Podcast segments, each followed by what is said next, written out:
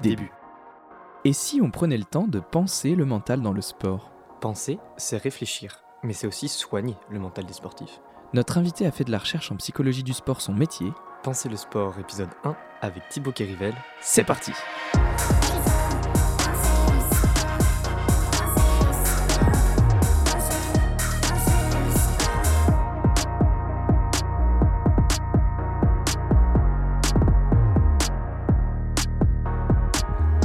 Bonsoir et bienvenue à toutes et à tous dans Penser le sport, l'émission qui pense Avec un E, et qui pense avec un A. le mental dans le sport. Nous sommes Léo et Kevin, étudiants en psychologie du sport à Brest, et aujourd'hui, on s'intéresse au mental de l'équipe. Et plus particulièrement, on se demande en quoi la performance collective n'est pas seulement l'addition de performances individuelles. Et pour répondre à cette question, nous avons le plaisir d'accueillir Thibaut Kérivel, enseignant-chercheur en psychologie du sport à l'Université de Bretagne occidentale, dont les travaux portent sur l'intelligence collective au sein des équipes sportives. Bonsoir Thibaut, Bonsoir, et merci d'avoir accepté cette invitation. merci à vous.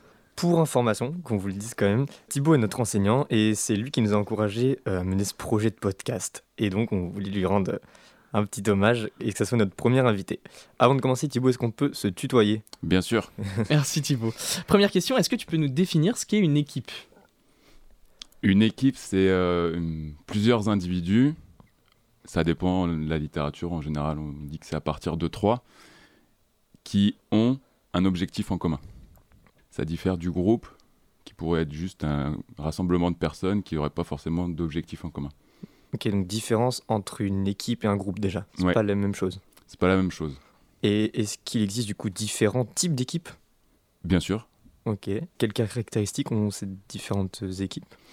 Tu pourrais avoir différentes équipes euh, déjà à partir euh, de- du type d'objectif. euh, du type de situation dans laquelle une équipe est placée. Par exemple, si on parle du sport, on pourrait considérer qu'il y a des équipes qui, sont, qui doivent travailler ensemble pour atteindre cet objectif en commun. Et tu pourrais avoir des équipes, par exemple comme une équipe de judoka, qui ne travaillent pas forcément ensemble pour atteindre cet objectif en commun, mais qui quand même vivent ensemble en dehors des temps de, pratique. Et après, il y a d'autres équipes, des équipes de travail, euh, des équipes euh, euh, associatives. enfin voilà, il y a différents types d'équipes qui sont dans différents types de situations. Et généralement, nous, on décrit ces situations à partir de la pression temporelle dans laquelle sont plongées ces équipes-là. Donc une équipe sportive, type foot, euh, rugby, etc., serait dans des situations où il y a de la pression temporelle. Et des équipes, par exemple, des équipes de projet ou des équipes euh, de travail, euh, par exemple des équipes de commerciaux, seraient dans des situations où il y a moins de pression temporelle à gérer. Et donc, la nature des interactions serait différente en fonction du type de situation qu'on rencontre. Tu parles de, de- de pression temporelle par rapport euh, aux prises de décision?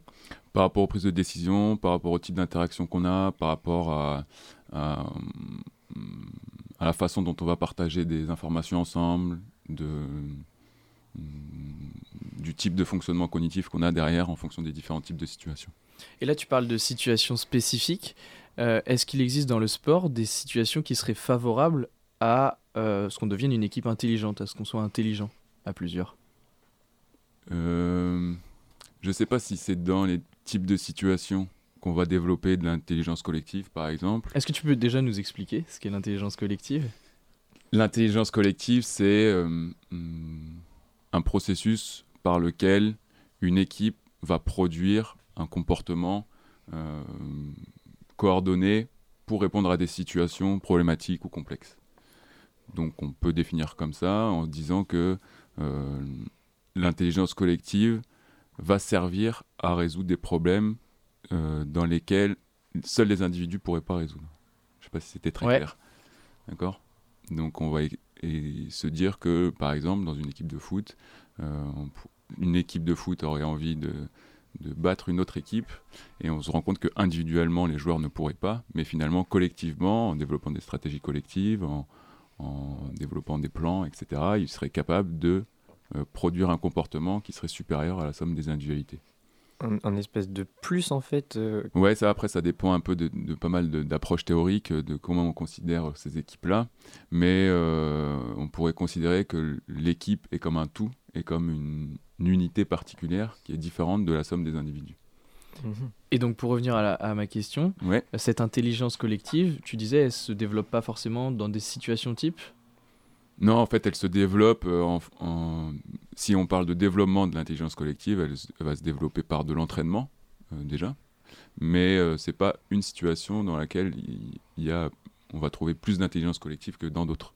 On va développer de l'intelligence collective pour résoudre des problèmes.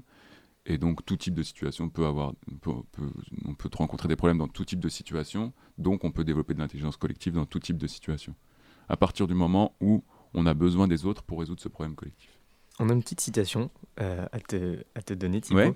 Ouais. Jacquet, qui était entraîneur d'équipe de France, euh, qui a gagné en 98, il déclarait Le travail individuel permet de gagner un match, mais c'est l'esprit d'équipe et l'intelligence collective qui permet de gagner la Coupe du Monde. Alors Thibaut, selon toi, quel est le rôle de l'entraîneur pour développer l'intelligence collective? C'est intéressant ça parce que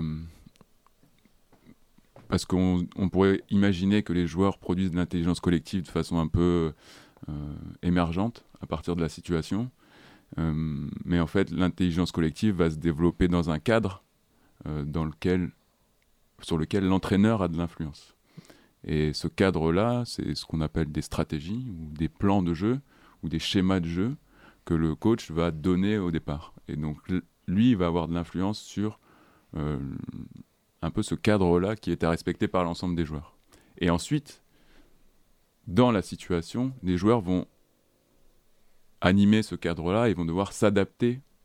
Parce qu'évidemment, quand on joue contre une autre équipe, il y a des incertitudes et l'équipe va devoir s'adapter au fur et à mesure des situations. Donc il y a une sorte d'alternance entre je respecte mon cadre et je réponds à la situation qui est en cours. Et donc là, on voit bien que le coach a une influence sur la création de ce cadre-là, mais il a aussi une influence sur l'entraînement des équipes à s'adapter.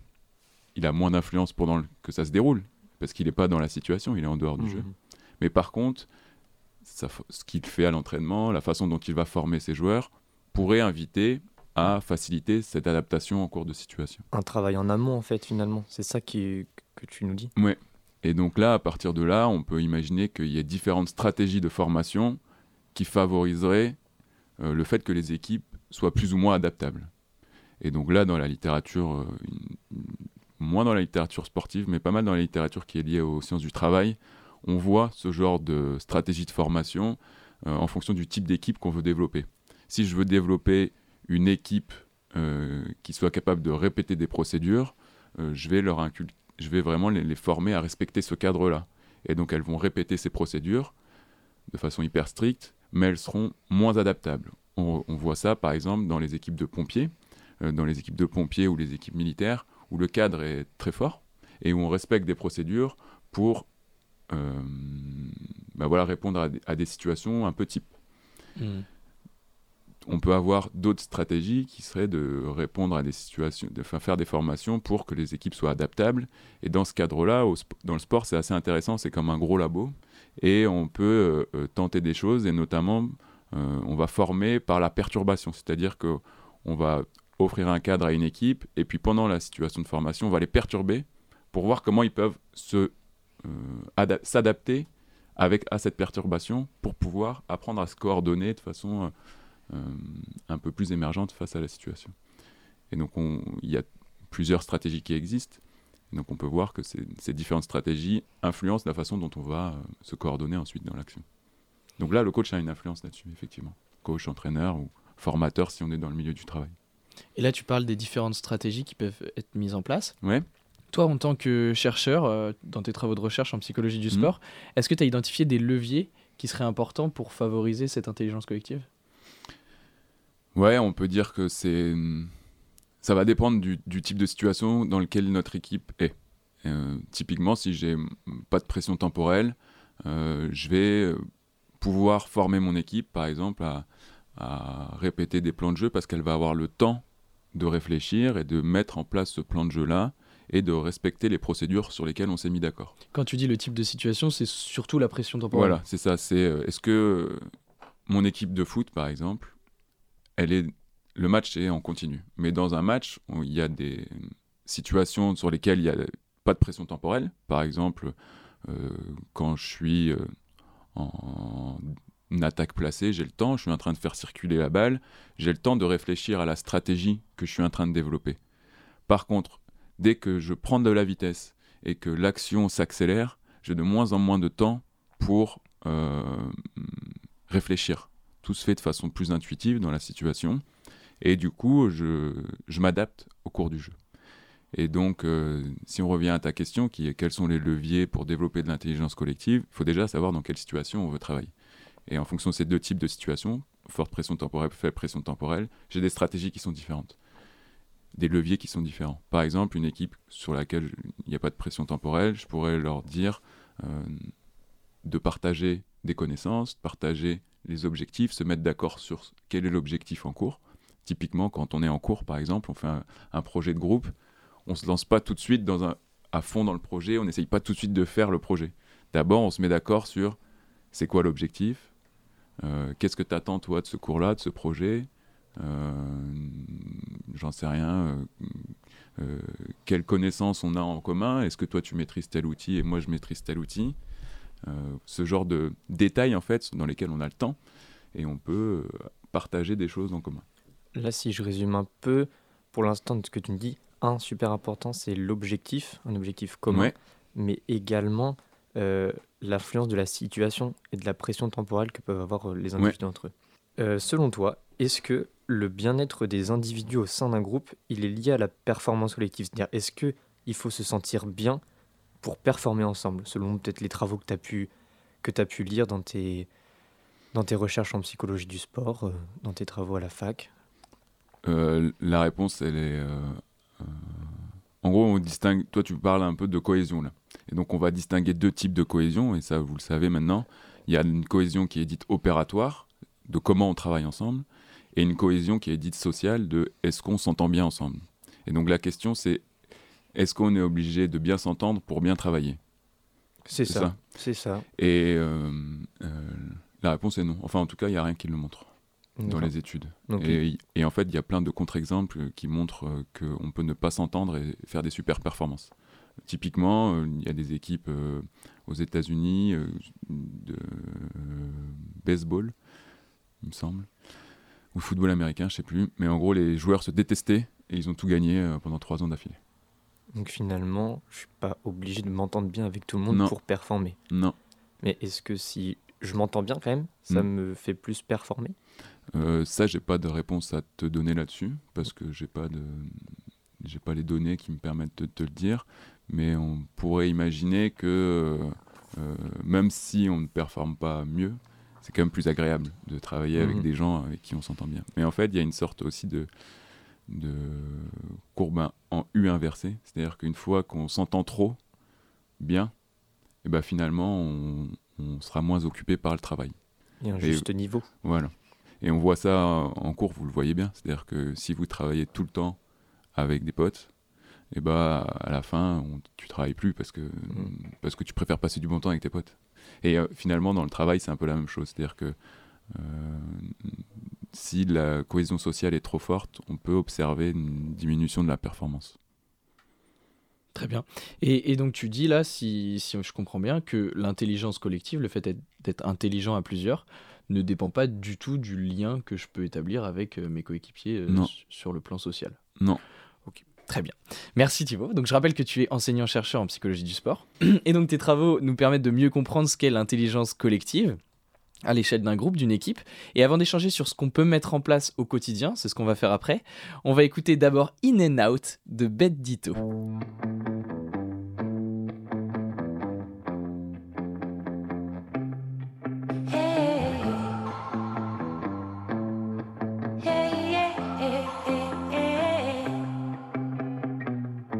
I, I do it for you.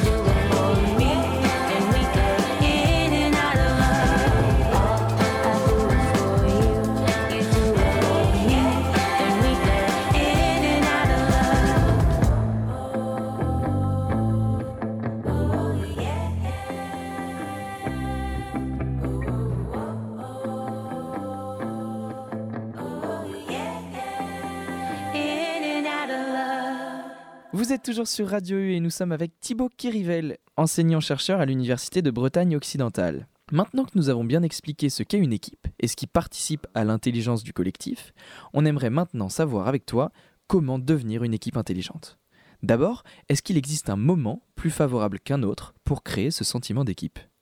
Hmm, Un moment, je suis pas sûr. Euh, en fait, les équipes ont des temps de vie qui sont différents. Euh, on peut imaginer qu'on crée une équipe spécifiquement pour un projet, par exemple. Et donc là, euh, bah, le mieux, c'est de le faire dès le début. Mais on peut imaginer aussi qu'on reprend une équipe qui existe déjà, et auquel cas, elle a une histoire que, pour la, sur laquelle nous, à laquelle nous on n'appartient pas. Et du coup, bah, il faut petit à petit commencer à mettre en place une forme d'intelligence collective ou développer une forme d'intelligence collective, celle qu'on a euh, reconnue comme étant euh, euh, importante pour, ce, pour cette équipe-là. Donc il n'y a pas un moment qui me semble spécifique. moi, ce que l'idée que j'en ai, c'est-à-dire qu'on on développe l'intelligence collective dans les situations dans lesquelles l'équipe se trouve vraiment. Et euh, pour le faire plus simplement, j'aurais du mal à, proposer un programme de formation à l'intelligence collective dans une salle de classe pour une équipe de foot, en disant c'est comme ça qu'on va travailler ensemble. Il y a besoin de partager des plans de jeu, effectivement, mais l'idée c'est quand même d'aller dans la situation de travail pour effectivement développer de l'intelligence collective. Et c'est de la même façon dans le monde du travail. Dans le monde du travail, on se rend compte que pour former des équipes, souvent on extrait les travailleurs de leur situation et on leur prend une demi-journée pour aller travailler en classe sur euh, bah voilà c'est comme ça qu'on va travailler ensemble etc moi le, pari que je prendrais plutôt c'est de d'essayer de travailler avec eux sur la façon dont ils devraient interagir mais dans leur situation de travail directement on gagnerait un temps précieux et aussi on essaierait de contrer cette euh, ce phénomène qu'on appelle le transfert, c'est-à-dire j'apprends quelque chose et je suis capable de le réinvestir dans une situation réelle, euh, pour lequel toutes celles et ceux qui font des formations se rendent compte que c'est difficile en fait de former des gens et qui se servent vraiment de ce qu'ils ont appris. Et ce serait pour moi un bon moyen de contrer cette, euh, ce manque de transfert entre la formation et le monde réel. Est-ce que tu peux dire pour, pour les personnes qui nous écoutent peut-être quelque chose concrètement, comment est-ce que je peux faire en tant que joueur ou entraîneur pour faire en sorte de créer une équipe et non pas un groupe comme tu nous le disais au début? L'idée déjà c'est de partager des objectifs en commun. Mhm. Donc ça c'est euh, le cadre dans lequel on se donne. Donc c'est euh, euh, connaître des plans de jeu, connaître des stratégies, connaître des phases de jeu en commun, d'accord, pour avoir ce, référentiel commun, on appelle ça. Et ensuite, pour développer le fait que, mon équipe va s'adapter en cours d'action, eh ben, il faut favoriser des, situations de formation où l'équipe va être perturbée pour continuer à, l'apprendre à se coordonner dans l'action. Et là, les dernières études qu'on a fait avec les collègues, là, Gilles Carmarek, Cyril Bossard, euh, c'est de montrer que euh, plutôt que de s'intéresser à, de la coordination à un moment T, c'est-à-dire au moment où on se coordonne, peut-être que euh, ce serait pertinent de demander aux joueurs d'imaginer comment ils se projeteraient dans une situation pour se coordonner. Et ça revient en fait à imaginer un futur en commun dans une situation. Et ce serait une, façon de pouvoir entraîner les joueurs à mieux se coordonner. Je ne sais pas si c'est très clair ce que j'ai dit. C'est d'une part préparer en fait euh, les joueurs, le groupe, le collectif, à justement vivre des situations de, de pression temporelle. Oui, il y a un peu ça. Et puis en fait, l'idée c'est que euh, pour se former, euh, ça sert à rien d'analyser ce qu'on a fait vraiment avant. Il le faut évidemment. Mais c'est plutôt. Hmm, c'est pas, je suis pas sûr qu'en verbalisant, en proposant à chaque joueur bah, comment tu te vois la situation, je suis pas sûr que ce soit la meilleure solution. Peut-être que la meilleure solution, c'est de les confronter à des erreurs ou à des réussites et leur, et leur montrer simplement euh, les erreurs et les réussites pour qu'ils reconnaissent la situation. Parce que finalement, on se rend compte que sur le terrain, on n'a pas le temps de parler. Donc ce serait irréel de leur proposer d'échanger entre eux pour qu'ils soient en train d'essayer de, verbaliser ce qu'ils attendaient de la situation. La vraie situation de jeu, c'est qu'on se projette dans la situation, on a une erreur, on a une, échec, un échec ou une réussite, et la situation continue, on n'a pas le temps de débriefer dans l'instant. Et donc, euh, ce serait faux que de leur proposer cette stratégie de formation à partir de verbalisation. Mais là, on rentre dans des débats plus théoriques. Mais donc, pour se projeter en tant qu'équipe, il faut construire des connaissances communes, un langage commun et, vivre et revivre les situations pour pouvoir mieux s'adapter. Exactement. en fait, il y a les théories qui sont liées à l'intelligence collective. Elles peuvent. Euh, il, y en a, il y a celles qui pensent que les connaissances partagées suffiraient pour apprendre à se coordonner. Il y en a d'autres qui euh, considèrent que finalement on n'a pas besoin de connaissances en commun, il suffit de reconnaître euh, la même chose dans la situation pour se projeter. Et finalement, celle que nous on défend, c'est une sorte d'intermédiaire entre les deux. Juste sur la différence, reconnaître euh, des éléments, ça revient à avoir les mêmes connaissances, non? Non, ça revient plutôt à percevoir la même chose. Et donc, euh, une connaissance, ce serait plutôt un plan de jeu, euh, donc quelque chose que j'ai appris. Et finalement, reconnaître dans la situation, ce serait plutôt j'ai vu ça et mon collègue a vu ça. Et du coup, on, la situation continue et on a vu les mêmes choses, donc on, on a des comportements qui se coordonnent. Et donc, c'est deux façons différentes de voir. celle des, connaissances, c'est là où on a un référentiel commun assez fort. Et l'autre, où on voit la même chose, serait plutôt quelque chose d'émergent à la situation. Et il n'y aurait pas de code a priori préétabli. Et nous, ce qu'on défend, c'est plutôt une, proposition entre les deux.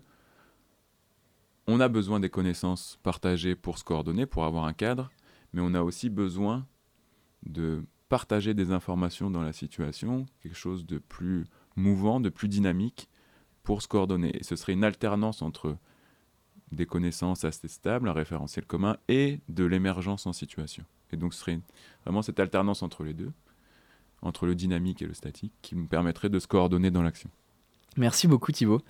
Euh, ton expertise de, chercheur nous a permis de, mieux comprendre ce qu'est l'intelligence collective. Avant de terminer, tu nous parlais un peu des projets que tu avais réalisés, notamment avec Gilles Kermarek, Cyril Bossard. Euh, c'est avec eux que tu travailles. Est-ce que tu peux nous expliquer en quelques mots tes travaux actuels? Euh, Ouais. là, en ce moment, on, on travaille, nous, sur... J'ai trois pan de recherche, on va dire. Il y en a un qui est vraiment sur l'intelligence collective, c'est-à-dire qu'est-ce que les équipes partagent dans les situations euh, pour se coordonner, comment elles font pour se coordonner, comment elles font pour répondre à des situations complexes, etc. Euh, il y a une qui serait plutôt liée à la formation, c'est-à-dire comment on forme les équipes à devenir meilleures, à devenir meilleures collectivement, quelle stratégie on va utiliser. Et donc là, c'est ce qu'on disait tout à l'heure. Euh, est-ce que je vais former des équipes qui vont réussir à s'adapter Est-ce que je dois quand même euh, leur apprendre des procédures, etc. Et donc là, nous, en ce moment, on est pas mal avec l'utilisation de la vidéo euh, dans l'entraînement. On appelle ça l'entraînement vidéo et on essaye de trouver mm, des protocoles qui permettraient d'améliorer l'intelligence collective dans le sport. Et un troisième axe de recherche, ce serait de savoir finalement comment les équipes apprennent. Et donc, ce serait de savoir quel processus on mobilise euh, dans l'apprentissage euh, lorsqu'on est une équipe. Et on mobilise sans doute des processus qui sont différents que des processus individuels. Donc c'est ces trois axes, c'est comment les équipes fonctionnent, comment on les forme et comment elles apprennent. Merci Thibaut. Et merci à vous d'avoir suivi Penser le sport, l'émission qui pense. Avec un E. Et qui pense. Avec un A. Le mental dans le sport. Vous pouvez retrouver tous les épisodes sur radio-u.org, rubrique podcast. Fin. Penser le sport, penser, penser le sport.